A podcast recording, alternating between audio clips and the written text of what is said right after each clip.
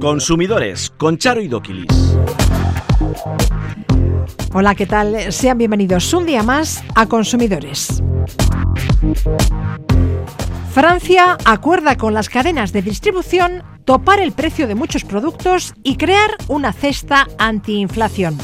Eroski anuncia también una cesta de la compra con productos rebajados.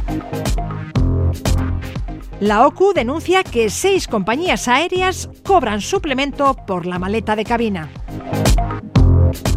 El precio de los automóviles nuevos sube un 40% de media en los últimos cinco años. Lidl retira por listeria una cecina que se vende en sus establecimientos de Euskadi y Navarra. Irache recibió el pasado año más de 49.000 consultas y quejas. El sector del suministro de luz y gas se convierte en el sector con mayor número de reclamaciones. Tener un mayor conocimiento de nuestro cuerpo es el primer paso para aprender a cuidarnos mejor. Lorena Serrano, ginecóloga y obstetra, acaba de publicar Conócete bien, cuídate mejor. Comienza ya, consumidores.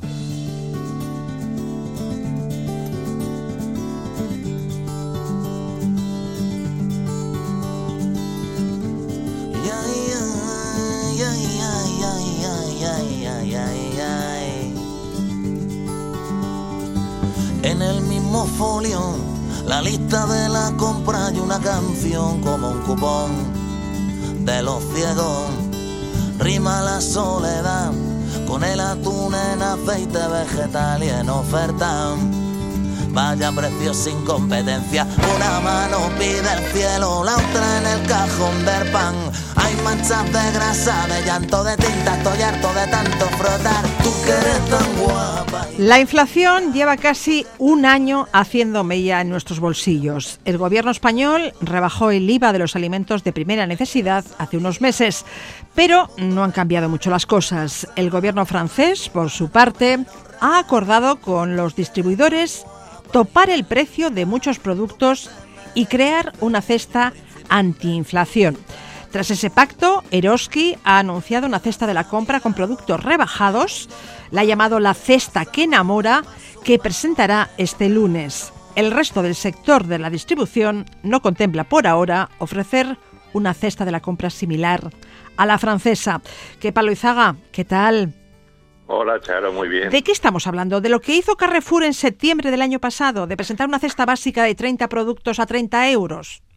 No, mira, lo que, lo que han hecho los franceses, los franceses han llegado a un acuerdo entre, entre el gobierno y las principales distribuidoras, que ahí son menos y es más fácil llegar a un acuerdo, por los que estas distribuidoras, estos supermercados, para que nos sentamos voluntariamente, van a poner una serie de productos a un precio económico durante un plazo de tres meses. Además, tienen que llevar un logo con la bandera francesa, y pues para que, se vea que es el producto trabajado.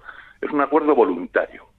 Cada cadena pues va a poner el número de productos que quiera. Creo que Carrefour en Francia van a ser 200 productos a menos de 2 euros, pero imagínate pues que Leclerc dice que no, yo solo voy a poner 30 y otra cadena francesa, pues 70. Es decir, no hay una obligación de que tenga unos mínimos y unos productos ya, determinados. Ya cada empresa tiene libertad para definir su propia cesta de productos y para fijar su precio. Eso sí, durante tres meses intocables. ¿Mm? Uh -huh. es, ese, es el, ese es el acuerdo. ¿Qué va a despertar esto? Se supone que un poco la competencia entre, entre esos supermercados. Yeah. Riesgo, pues a ver, con perdón, pues que Carrefour, pues como puede elegir de esos 200 productos los que quiera, pues va a meter los suyos, sus marcas blancas, otros que les pueda interesar. Entonces, como al, al, no estar delimitado, oye, pues tiene que haber dos litros de leche, o sea, dos marcas de leche, yo que sé, dos de aceite, dos de no sé qué, para que la gente pueda, yeah. pues hombre, Yeah. pues, esa libertad que en principio suena muy bien, de 200 productos rebajados a menos de 2 euros básicos, Ya, Pues- Pero ¿qué productos? Claro. por, es- por eso tenemos. La cesta antiinflación mm, es sinónimo de polémica, básicamente porque supone intervenir los precios. Pero eh, ya se limitaron los precios de las mascarillas, de los test de antígenos, de los geles hidroalcohólicos o del gas últimamente. Se puede hacer durante un tiempo determinado y ante circunstancias especiales, ¿no? Así es, y la ley de comercio minorista en casos, bueno, pero muy, muy contados, pues, eh, y con unas situaciones muy claras, pues como pudieron ser las mascarillas pues sí se pudieron poner esos, esos topes. Pero claro, por eso, como ves, en Francia, al final es el mismo sistema europeo de libertad, de, libre comercio y competencia, no puede imponer que cuáles tengan que ser, inventos, o 60 o 70 productos. Tiene que ser un acuerdo voluntario de los de los centros. Otra cosa es que pues, pues una necesidad pues yo que sé brutal de aceite, pues el gobierno a lo mejor sí podría regular el precio del aceite durante un plazo concreto. Pero tienen que ser cosas puntuales y por situaciones muy, muy, muy, muy puntuales. Las condiciones que ha puesto el gobierno francés es que las cadenas rebajen sus precios todo lo que puedan pero nunca a costa del productor, sino que será a costa de los márgenes de la propia distribución. Según habéis denunciado en más de una ocasión las asociaciones de consumidores en este programa, el precio que las grandes superficies pagan a los productores por los alimentos se incrementa en algunos casos en más de un 500% en la venta final a los consumidores. En el Parlamento esta semana, Errejón, de Más País, afirmaba que existe una relación directa entre la inflación y los mayores beneficios de la distribución y pedía al Gobierno que se hicieran públicos los márgenes de beneficio de las empresas distribuidoras y Compromís suscribía la propuesta. ¿Tú también lo haces? Sí, pero si te espera, volvemos a hablar de Francia. Francia mensualmente publica a cómo le compramos a Kepa las mandarinas en Valencia y a cómo están en el supermercado. Es decir, para que se vea el coste en origen y el coste final. Aquí se hacen, el Banco de España hace estudios trimestrales, el Ministerio de Hacienda, y se los da al Banco de España, que bueno, genéricamente por sectores, pues eh, da, da esos datos. Pero no dice, por ejemplo, pues cuánto, a cuánto le cuestan Eroski las mandarinas y a cuánto las vende. No dice a cuánto le cuesta la leche a Mercadona y a cuánto le vende. No tenemos esos datos. En Francia sí se tienen. Pues convendría que los conociéramos, ¿no? Habría que exigir más transparencia. Sí, pero todas estas cadenas de distribución que lógicamente no quieren esa fotografía para que la gente diga, que diga ahí va, joder Mercadona, a ti te venden la leche a tanto y tú me la estás vendiendo a no sé cuánto. Desde que sale la leche del lechero, del ganadero aquí en, Guipúzcoa, hasta que llega al mostrador de Eroski, ¿cuánto hay por el camino esa fotografía las grandes distribuidoras? Y es que en España entre, el siete, entre siete de ellas tienen más del 54% del mercado. Mercadona tiene un 19,9, Eros tiene un 6 y pico, Días un 10. O sea, entre todas, pues al final controlan el mercado entre esas siete. Y no les, y no les va a gustar pues que se publiquen eh, todos esos datos. Hablando de cadenas de distribución, Lidl ha retirado por listeria una cecina loncheada en aceite de oliva que se ha vendido en Aragón, La Rioja, Cantabria y también en Navarra y Euskadi. La empresa ha retirado de sus tiendas la cecina, pero puede que la tengamos en casa. Eh, ¿Nos puedes dar más detalles para que la pues identifiquemos? exactamente, la cecina es, está fabricada por Friber. Friber. Friber, exactamente, y es un lote cuya fecha de caducidad es el 11 de julio. El 11 de julio del 2023. Básicamente, el líder, cuando, cuando se ha dado cuenta, ha retirado todo, pero claro, podemos, puede que la tengamos en casa, ¿no? Entonces lo que tenemos que hacer, no, si la tenemos, es llevarla al líder, aunque no tengamos el ticket. El líder nos claro, vete a buscar ahora el ticket de compra, pues, claro. Pues, pues claro, eh, no, no, pues, sin presentar el ticket nos van a devolver el precio de compra, ¿no? Y lo que sí nos asegura Lidl es que ningún otro producto vendido por Lidl España ni por Freeber está afectado por la, por la alerta. Solo ese lote. Y básicamente la listeria que nos genera, pues un poco enfermedades gastrointestinales graves y síntomas similares a la gripe. Así que si tenemos cecina con aceite de oliva de, de líder, pues mirar por detrás la fecha de caducidad y si es del 11 de julio de este año, pues nada, a llevar al supermercado y que nos lo devuelvan. Más cosas. La OCU ha denunciado a seis compañías aéreas por cobrar un suplemento por la maleta de cabina. ¿Qué aerolíneas son y cuánto cobran? Pues mira, esto básicamente hemos analizado 23 aerolíneas, entonces hay seis eh, compañías que cuando, sobre todo cuando contratas la, la tarifa económica, hay que ver cuando contratamos qué cubre y qué no cubre, pero por llevar esa maleta, por ejemplo, EasyJet nos puede cobrar entre 8 y 17. Eurowings, y 15 euros. Norwegian, entre 7 y 15. Ryanair, entre 8 y 32. Bullying, entre 9,50 y 20. Y Wizz Air, entre 5 y 40. Así es. Entonces es importante ver lo que cubre y no cubre. de todos modos, esta práctica eh, ha sido rechazada en múltiples ocasiones por los tribunales. Sí, sí, tenemos Pero las compañías hacen oídos sordos. A ver, las compañías dicen que hay un, un, Real Decreto Europeo que les permite cobrar por cualquier cosa en los aviones, ¿no? Que tienen libertad. Pero bueno, la ley de eh, navegación española dicen que el transporte eh, me lleva a mí como persona más el equipaje, ¿no? Que está incluido de forma gratuita, ¿no? Pero bueno, ya tenemos algún, alguna sentencia de tribunales de lo juzgado mercantil de Madrid ya desde hace seis meses, de junio. Ya, pero es igual, que hacen oídos sordos. y claro, exactamente. pagar el suplemento tienes que pagarlo. si quieres volar, sí o sí. Claro. Que vas a dejar la maleta. Pero bueno. Claro, lo que podemos hacer luego es reclamar, ¿no? Reclamar el cobro. Pero eso ya, como decía, lo inventaron por, por desgracia los romanos cuando decían solve y repete, paga y luego reclamas. Claro. Y, por ejemplo, muchas veces con el tamaño de las maletas tenemos que dar cuenta, tenemos que tener cuidado porque justo estamos para embarcar y dicen, esta no entra y va, y va a bodega y suplemento. Y muchas veces ese suplemento es más caro en ese momento. Que el billete. Que el billete o, que hubiese mm, supuesto cogerlo online. Por lo tanto, cuando cojamos la tarifa, que si sobre todo que cojamos las básicas, ver qué incluye y qué no incluye, porque si no, se te queda una cara de tonto y encima tener que rascarte el bolsillo, pues te amarga, te amarga el viaje. Sí, sí. ¿Mm? Bueno, de lo que no hemos hablado es de los precios de los vuelos, ¿eh? que están subiendo también como la espuma. Pero bueno, se acerca, el veranito. Ya, pero ¿qué nos sube? El precio de los automóviles nuevos ha subido un 40% de media en los últimos cinco años. Un 40%. Si quieres te puedo dar hasta, hasta precios, ¿no? Mira, por ejemplo, hemos, hemos, eh, eh, cogido los datos con relación pues entre el periodo 2018 y 2023, ¿no? Y de menos a más, pues mira, el Toyota Corolla ha subido un 25%, el Seat Ibiza un 26%, el Citroën C3 un 27%. Por ejemplo, pues un Fiat 500 un 32%. Si en el 18 costaba 12.510 euros, ya son 16.000. Si voy a un Opel Corsa, un 51%, un Volkswagen Tiguan, un 51%, un Dacia Sandero, que en el año 18 costaba 8.035, ya vale 13.000. Pero ya si nos vamos a un periodo de 208, pues ha subido un 64%. Con lo cual, es una, es una locura. Pero Se te quita la ganas de comprarte coche, ¿eh? Sí, pero si además lo comparamos, dices, es que en esos cinco años el IPC ha subido solo un, un 15,3 de un 15,3 a ese dato del 40% de media que hemos dado de la subida de los coches, pues hombre, es más, más del doble, incluso triplicar. ¿Mm? Es una forma de alentar el transporte público, ¿eh?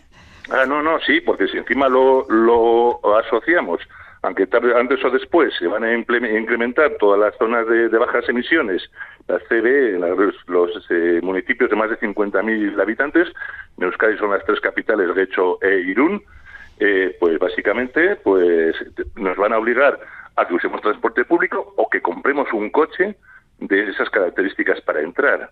Y esos son básicamente más más caros entonces pues hay, hay que plantearse lo del coche pues ya pues casi sí o, o sí. Y al final es que no es, no es que te, te, te, valoren el, transporte público, que te están, te están empujando, lógicamente por sostenibilidad, a la utilización del transporte público y los precios de los coches y de los combustibles, pues es el ejemplo más, más, claro y más práctico. Sí, sí, sí. Bueno, aquí lo dejamos. Que Palo Izaga, asesor jurídico de la UCO en Euskadi, gracias por la información y buen fin de semana. Igualmente para todos, un saludo a Gur.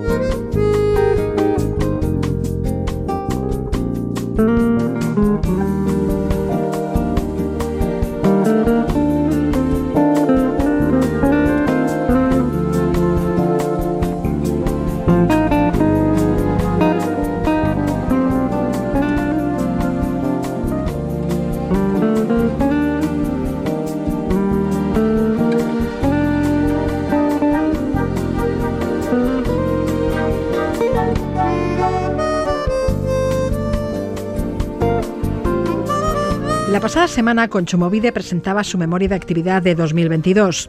Durante ese tiempo, el Instituto Vasco de Consumo, las SOMIX de Euskadi y las asociaciones de consumidores que trabajan en nuestra comunidad recogieron 41.000 consultas. La mayoría de ellas se referían a cuestiones relacionadas con los servicios de telefonía. El segundo sector objeto de más consultas fue el de suministro de luz, gas y agua. También en Navarra la telefonía y los servicios de suministro de energía y agua fueron los que más consultas y reclamaciones originaron en 2022. Se lo preguntamos a Susana Arizkun, directora adjunta de la Asociación de Consumidores Irache. Susana, ¿qué tal? Hola, muy buenas. Esta semana Irache, la Asociación de Consumidores de Navarra, que representa 50.000 familias y gestiona 77 oficinas en la comunidad foral, presentaba su balance de actividad 2022. ¿Cuántas consultas y reclamaciones recogisteis el pasado año y sobre qué versaban?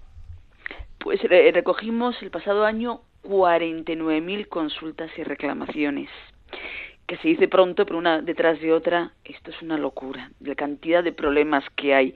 Comparando con el año anterior, pues ha subido un 4%. ¿eh? Y me dirás, ¿y cuáles se repiten más? Pues en base al año anterior, la diferencia es que la luz y el gas ha subido mucho, es un 25% de las reclamaciones, Estamos hablando que una de cada cuatro reclamaciones son de luz y gas. Pero es comprensible, ¿eh? 2022 ha sido el año con la tarifa de luz más cara hasta el momento y también el precio del gas experimentó una subida espectacular el año pasado, especialmente hasta otoño. Así es.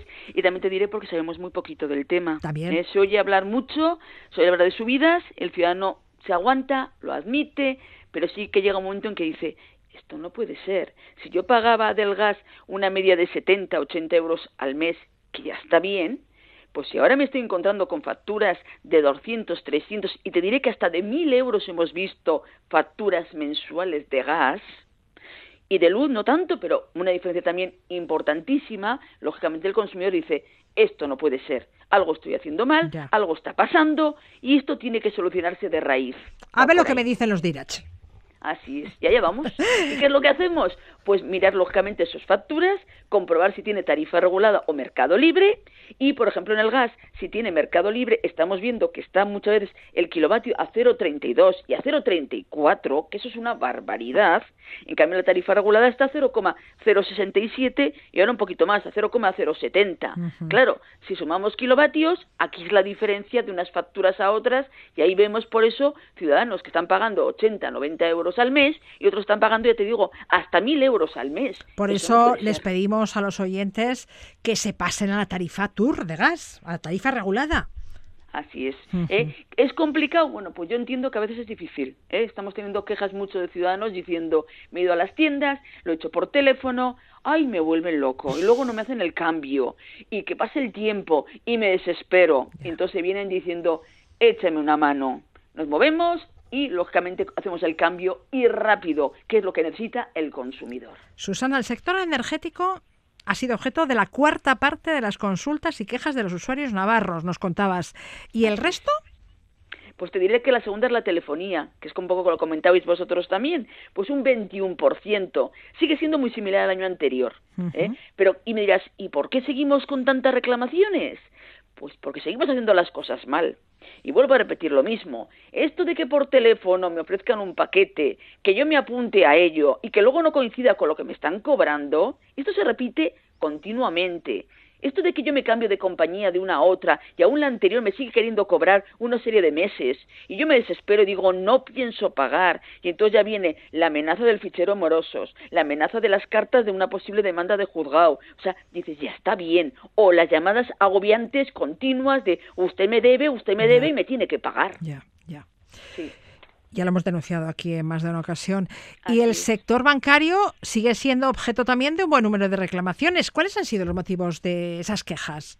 Pues te diré, vamos a ver, ha sido un 14% con respecto al año anterior, era un 16%. O sea, algo ha bajado. ¿Eh? pero seguimos teniendo un montón de temas de gastos de hipoteca. ¿eh? El ciudadano sigue reclamando sus gastos de hipoteca. Recordemos que, en principio, toda persona que tiene un préstamo hipotecario anterior a junio del 2019, en este momento puede reclamar esos gastos que en su día pagó. ¿De qué? De notaría, de registro, de gestoría y de tasación. ¿Es dinero? Pues sí, es una medida de unos mil, mil, mil y pico euros y que en este momento nosotros como IRACHE estamos haciendo las reclamaciones formales, hay entidades bancarias que están devolviendo automático después de haber hecho la reclamación nosotros y las que no, lo estamos llevando al juzgado y están saliendo favorables al consumidor. Esa es una parte Hay que reclamar ese dinero porque es nuestro. Así es. ¿eh? Luego también mucho de cláusula suelo, de las comisiones, de las tarjetas revolving, ¿eh? si se considera usura o no esos tipos de interés de un 23, un 24 y un 25% que estamos viéndolo, por ahí va un poco. Ya. Y el año pasado se registraron también un buen número de consultas y reclamaciones de personas que compraron un vehículo entre 2006 y 2013. Querían saber si estaban afectadas por el cártel de coches, ¿no? Así es. Te diré pues que el Tribunal de la Competencia sancionó eh, con 171 millones de euros a 21 empresas distribuidoras de automóviles en España y estamos hablando, bueno, pues que el ciudadano que tiene un coche entre el 2006 y 2013 parece ser que se han puesto de acuerdo los concesionarios, las casas y lo que han hecho ha sido encarecer el precio de ese coche. Es el motivo por el que el tribunal le sancionó. Entonces, bueno, pues como Irache estamos haciendo las reclamaciones formales primero, tenemos en este momento más de 2.500 reclamaciones hechas, a partir de ahí nos están contestando negativo y lo estamos reclamando vía juzgado adelante. ¿Qué importes son? Pues entre 1.500 y 9.000 euros. es mucho dinero. Por cierto, que se ha ampliado el plazo para reclamar por este motivo hasta 2026, ¿no? Así es, tenemos el plazo hasta 2026 para poder reclamarlo, con lo que margen tenemos de sobra para hacerlo y habrá ciudadanos que digan, es que yo documentación de esto no tengo, pero sí que podrás pedir a lo mejor en Hacienda que te justifiquen la fecha en que tú compraste ese vehículo y el importe y te lo dan y ahí tienes la justificación que demuestra que compraste ese vehículo, en qué fecha y cuánto es el importe. Y con eso y la documentación de lo que es el vehículo, eh, pues realmente se puede reclamar y lógicamente IRH lo está llevando adelante. Y nos comentabas también que se han dado problemas con la garantía de coches de segunda mano y con los talleres de reparación. Sí, vamos a ver, las yo siempre digo lo mismo, los coches de segunda mano pues es una opción más, no digo que no, pero siempre insistimos en lo mismo.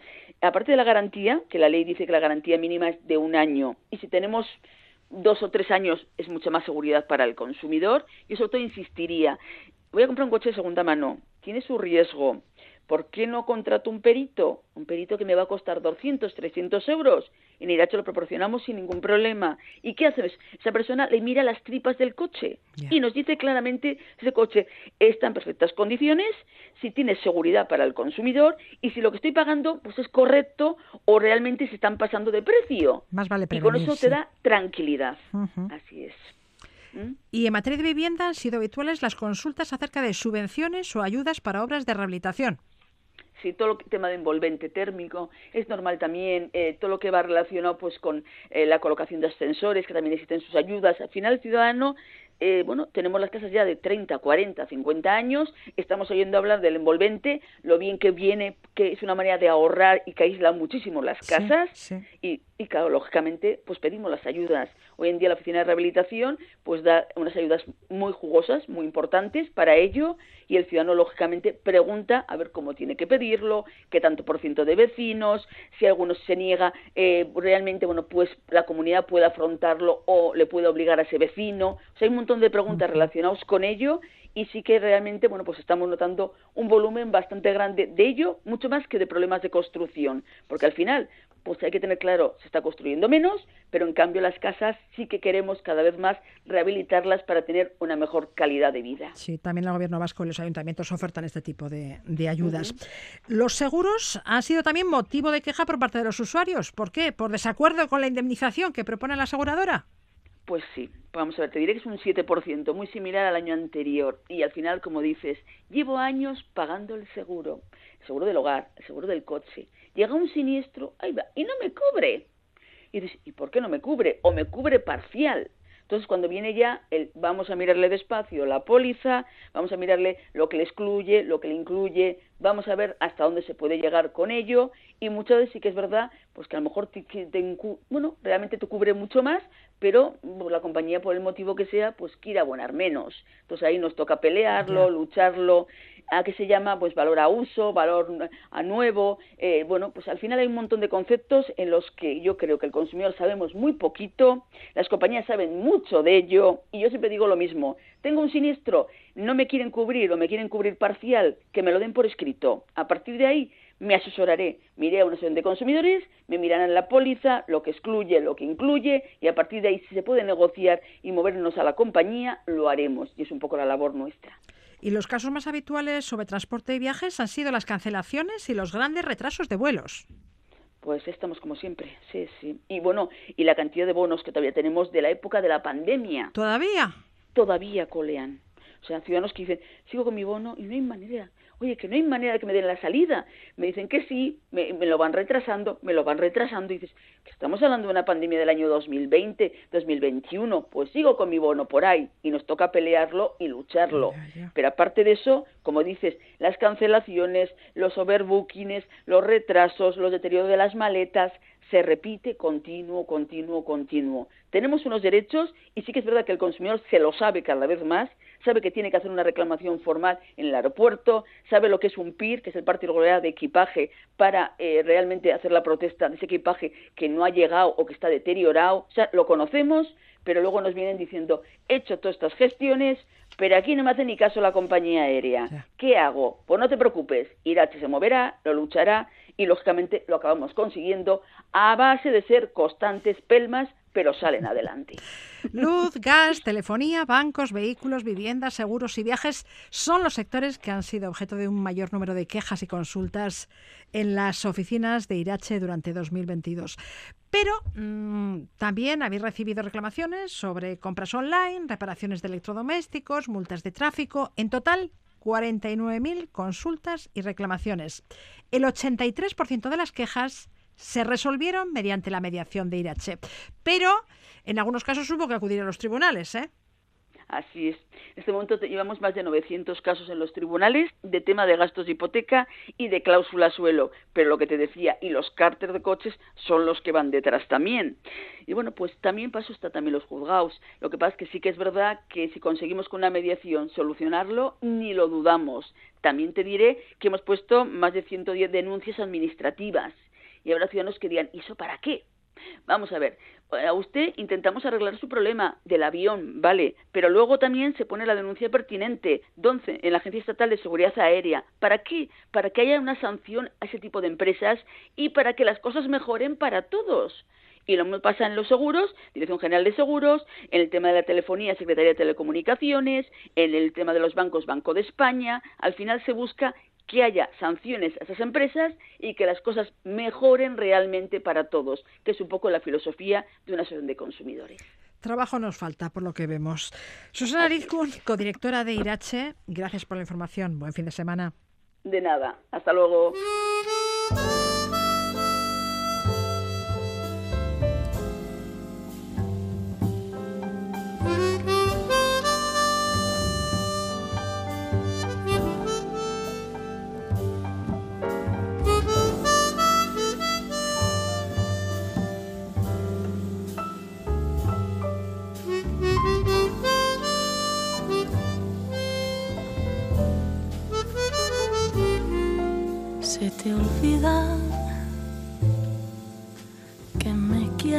A pesar de lo que dices, pues llevamos en el alma cicatrices. Imposibles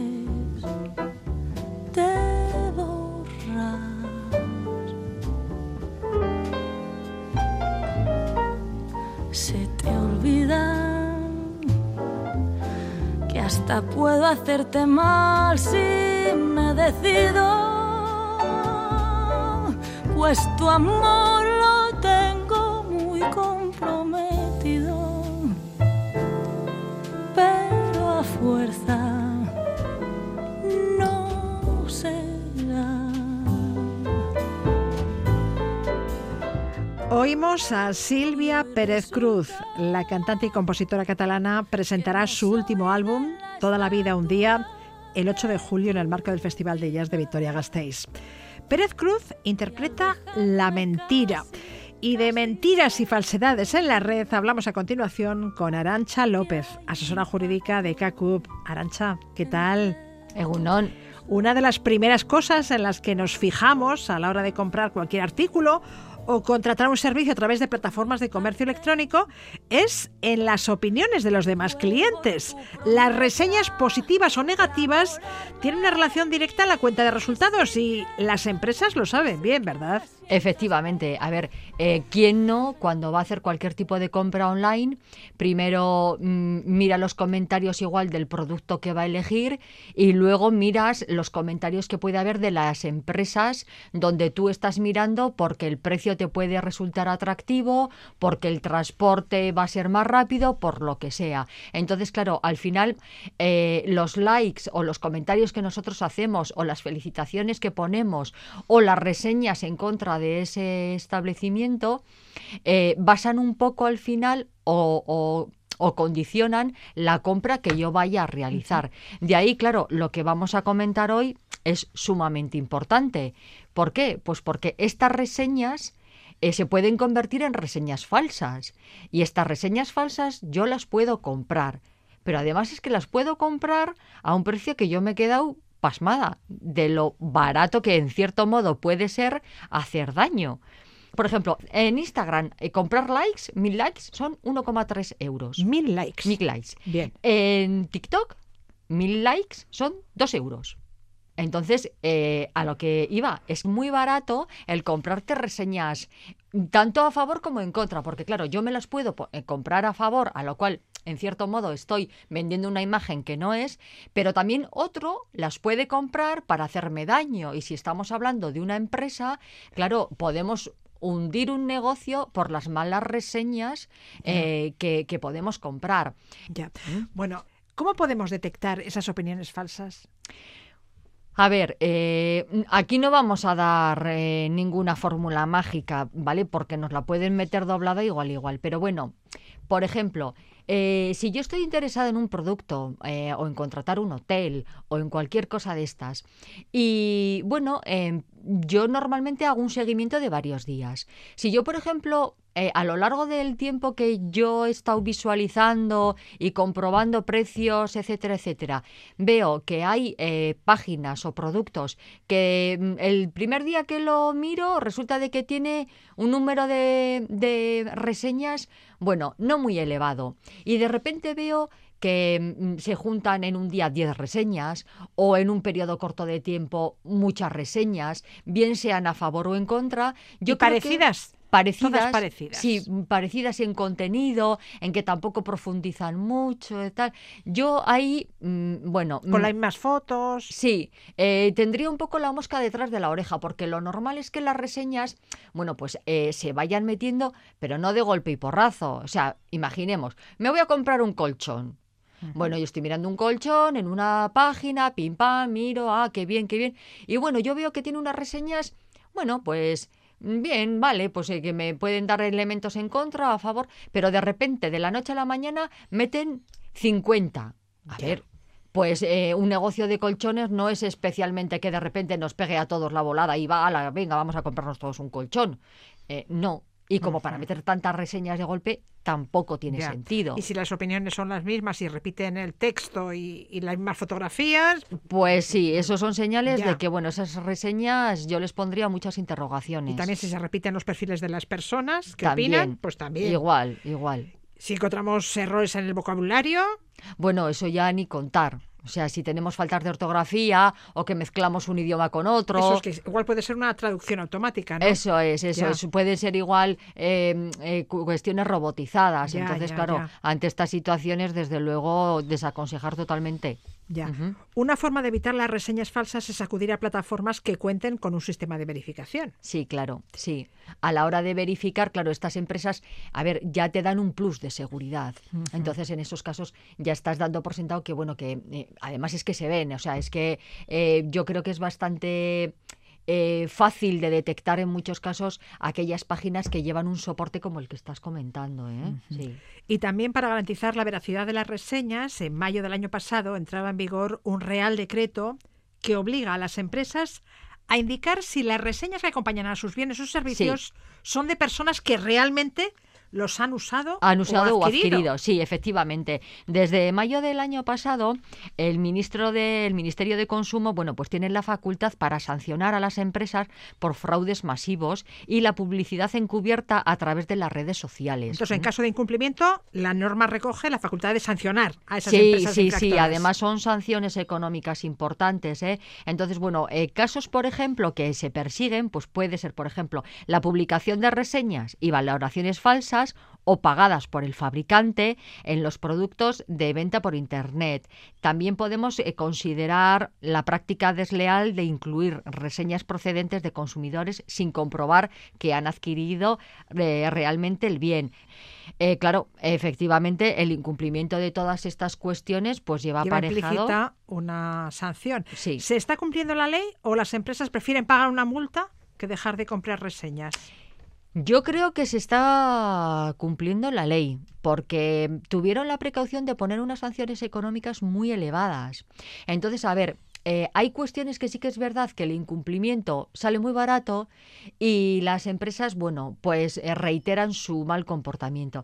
Pero bueno, yo creo que en este caso mm, mm, está como muy mm, regulado, muy establecido y yo creo que las empresas están siendo bastante respetuosas. ¿eh? De todos modos, nos dejamos guiar por las reseñas positivas y negativas de un producto o un servicio y no somos conscientes de que nos pueden estar engañando con una opinión falsa. Sí. Hay mucho dinero en juego. Sí, claro. eh, no, no, es así. A ver, eh, el dinero que mueven las co- la compraventa online es bestial. Entonces, claro, yo recuerdo de alguno de los datos que he llegado a leer, por ejemplo, eh, a mí me suena que entre un 20 y un 30% de reseñas de Amazon eran falsas. O sea, que es un porcentaje altísimo, Altísimo. de las reseñas. Y porque, claro, es que Amazon mm, será de los que más venden online. Entonces, bueno, me parece, vamos, terrorífico el, el dato. Como decíamos, una forma de evitar las reseñas falsas es acudir a plataformas que cuenten con un sistema de verificación. Verificación. ¿Algún eso otro consejo? Eh, pues que, mm, como en todo, eh, tienen que echarle ustedes un poquito de paciencia, verificar mm, en diferentes momentos eh, las reseñas y, bueno, una vez, como siempre, que ustedes estén convencidos que el producto que están viendo es el que les conviene, el que necesitan y se acomoda a su precio, pues cómprenlo. No olviden nunca que una venta eh, online eh, lleva aparejado un periodo de, de desistimiento de 14 días.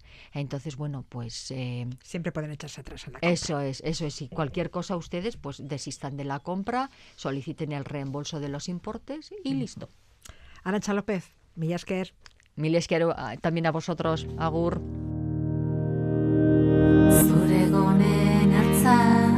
Itxasoan Haren nire babeslekua Zure atzamarrak horrazi zirenean. Belarri atzean jartzen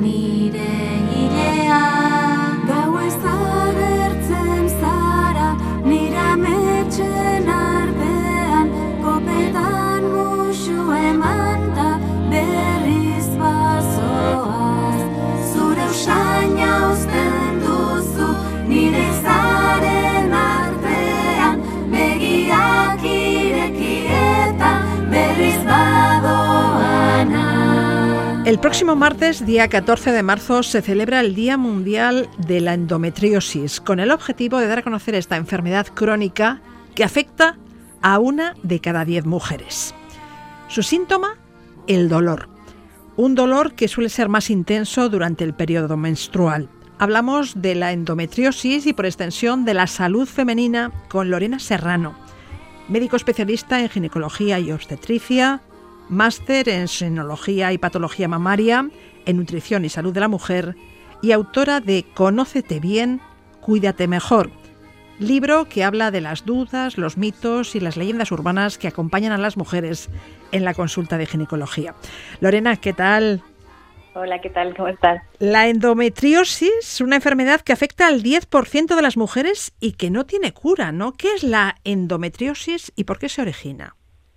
Sí, pues eh, la endometriosis es una patología que, como ves, es bastante frecuente. En, lo que ocurre es que parte del tejido endometrial, que es el, recubrimiento interno del útero, puede eh, salir e implantarse en otras zonas de la pelvis, fuera del útero. Puede ser eh, los ovarios, formando unos quistes típicos que se llaman endometriomas, puede ser en la pared del peritoneo, puede ser incluso en la vejiga o en el recto. Entonces, esto lo que genera es una inflamación, un estado inflamatorio que es crónico, que además es dependiente de los estrógenos y puede producir un espectro muy variable de síntomas. Es algo que es una de las cosas que la, que la caracteriza la endometriosis, que si bien el dolor menstrual es uno de los síntomas guías, pues hay un amplio espectro de síntomas que otras mujeres pueden tener. Hay mujeres que no tienen dolor, hay mujeres que tienen eh, quistes en los ovarios, hay mujeres que tienen otro tipo de síntomas distintos. No tiene cura, pero puede ser tratada. Así es, sí. De momento no tenemos, lamentablemente, un tratamiento para, para erradicar y curar esta enfermedad, pero tenemos opciones terapéuticas encaminadas a mejorar la calidad de vida y estos síntomas que limitan tanto a las mujeres que lo sufren.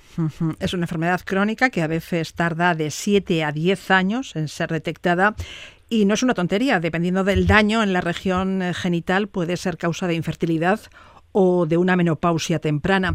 Y como decías, se produce síntomas de todo tipo, además del dolor, ¿no? Así es, sí, digamos que el, dolor es ese signo guía, ¿no? Dolor con la regla, dolor con las relaciones, dolor pélvico crónico, dolor también entre regla y regla, esto es muy variable. También a veces se puede acompañar, sobre todo, un, tipo de endometriosis similar que es la adenomiosis, puede dar reglas abundantes Luego la, infertilidad, la esterilidad es otro de los síntomas con los que a veces lo, empezamos a diagnosticar. Em, pero realmente, como digo, es muy variable de una mujer a otra, ¿no? Y esto precisamente es lo que dificulta en parte también el diagnóstico y que tardemos tanto tiempo, lamentablemente, en, diagnosticarlo. Así que cuando hay dolor hay que ir al médico. Cuando duele es por algo. Repites y repites. No debemos normalizar el dolor en la regla o en las relaciones sexuales. Para nada, esto es un mensaje clave que, siempre intento que llegue a las mujeres y es que tenemos que quitarnos de la cabeza que la regla es normal que duela. Una regla que no te deja hacer vida normal no podemos considerarlo como algo normal. En Conócete bien, cuídate mejor, hablas de la endometriosis, pero también de pólipos, miomas, candidiasis, quistes ováricos, nódulos en la mama. Los problemas ginecológicos, nos guste o no, van a acabar apareciendo en algún momento de nuestra vida. Las probabilidades de que alguna vez cojamos hongos vaginales son del 75% y de infectarnos por el virus del papiloma humano del 80%. Así que tenemos muchas papeletas para que nos toque, ¿no? Sí, realmente es que la patología ginecológica es súper frecuente, ¿no? O sea, igual que vamos al médico porque en algún momento vamos a tener una infección, una faringitis o vamos a coger un resfriado, pues mm, las probabilidades de que una mujer tenga una infección vaginal, eh, pueda sufrir en algún momento una ITS, tenga dolor mamario, alteraciones en la regla, es que yo creo que nos ha pasado a todas. Y ojo con las infecciones de transmisión sexual. De hecho, estáis viendo un aumento preocupante en la incidencia de algunas de ellas y se pronostica que la siguiente pandemia podría ser por una infección de transmisión sexual. Sí, así es. Eh, realmente la incidencia en ITS está aumentando desde los últimos años, no es algo de ahora.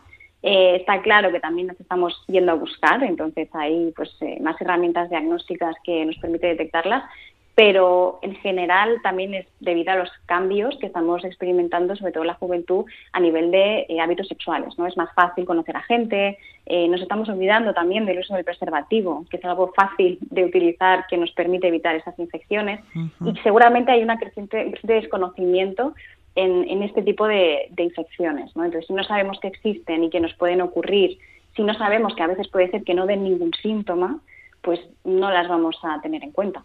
Para su prevención, preservativo o dique bucal, otra barrera menos conocida.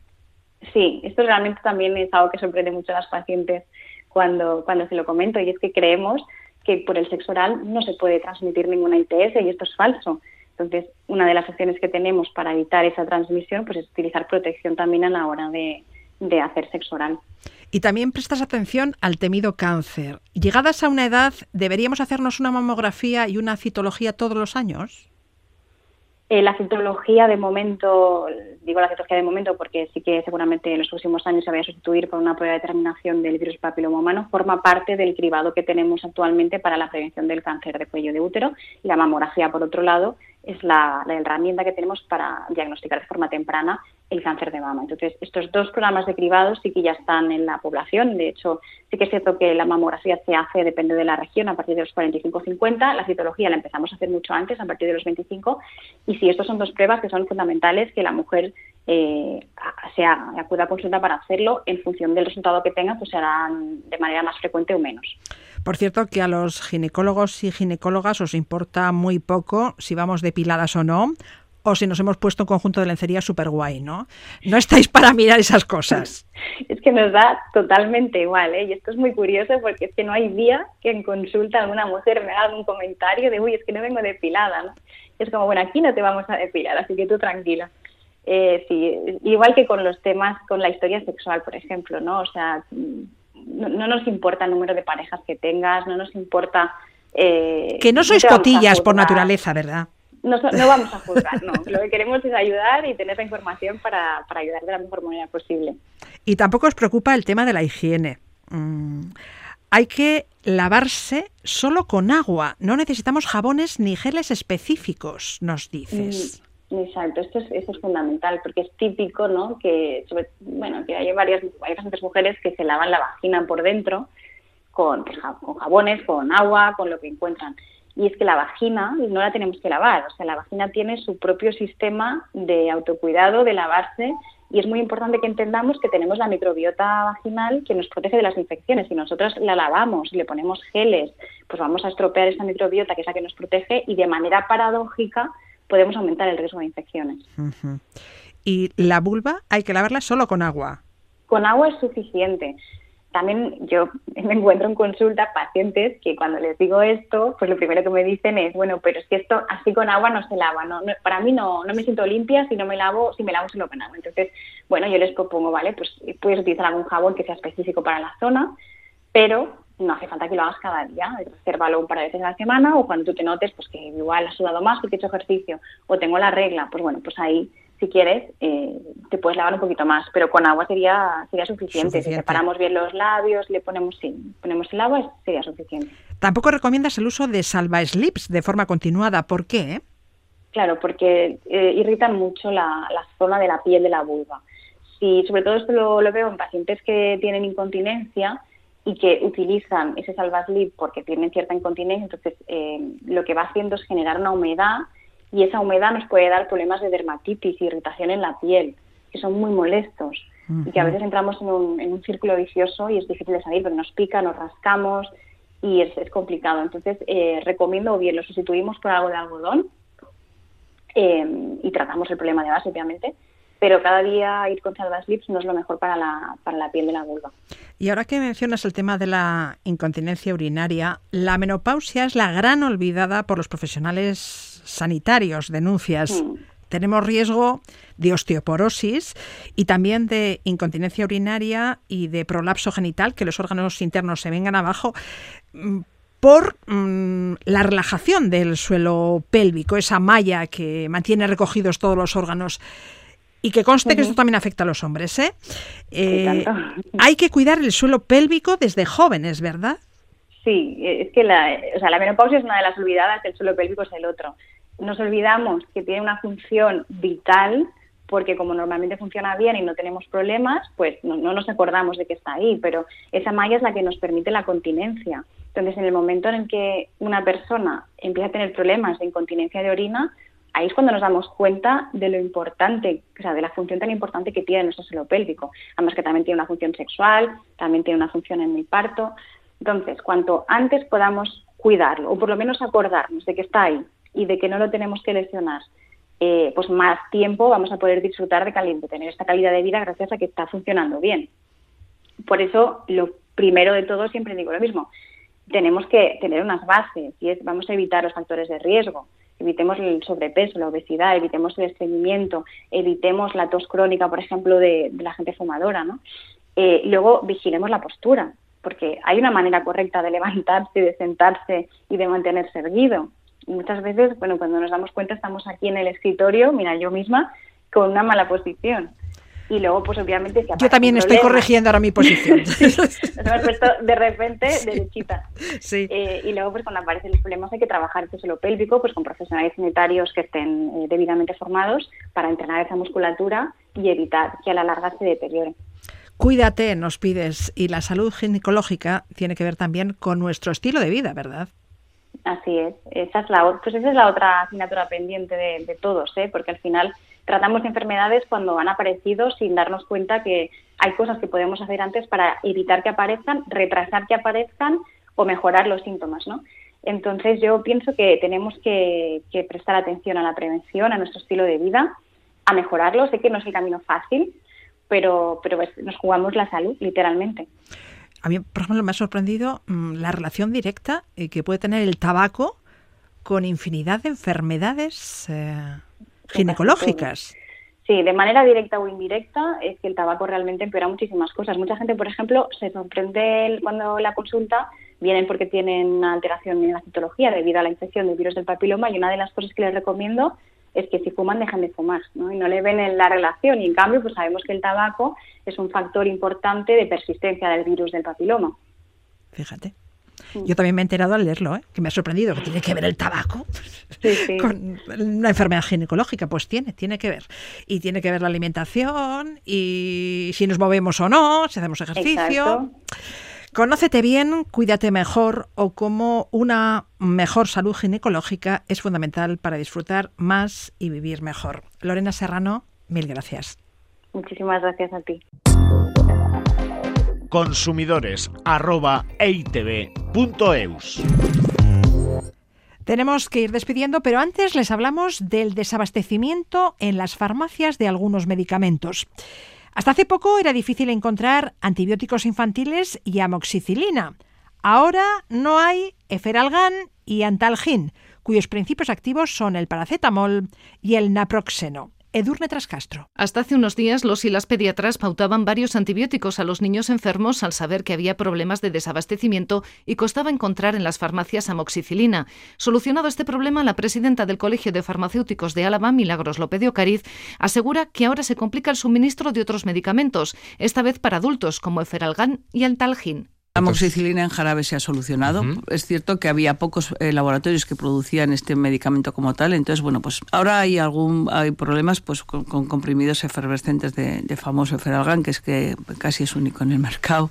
Medicamentos que no llegan en tiempo y formato solicitado. La causa, la descentralización de la producción de materias primas, pero también un aumento de demanda no previsto. Nosotros no somos ajenos a todos los problemas que hay de suministro de, materias primas, ¿no? Sí que es cierto que a veces esas eh, tensiones se producen un poco porque hay desequilibrios en las necesidades de mercado. Es decir, un laboratorio lanza un medicamento, prevé X consumo y si eso se desvirtúa, o sea, se, se, eleva, pues hay tensión. Las farmacias buscan soluciones sustituyendo medicamentos por otros y adecuando dosis, también a través de la herramienta PharmaHelp. Son capaces de decirnos en qué farmacia está el medicamento pautado para no interrumpir un tratamiento.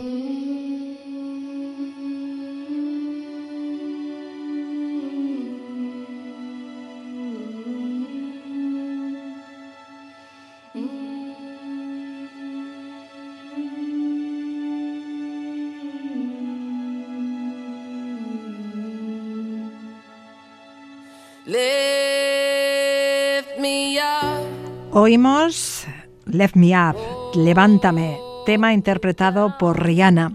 Esta es una de las canciones candidatas al Oscar en la categoría de Mejor Canción Original. Premios que se entregarán este domingo en el Teatro Dolby de Los Ángeles. De torna a estrearte, Ondo y San. depart,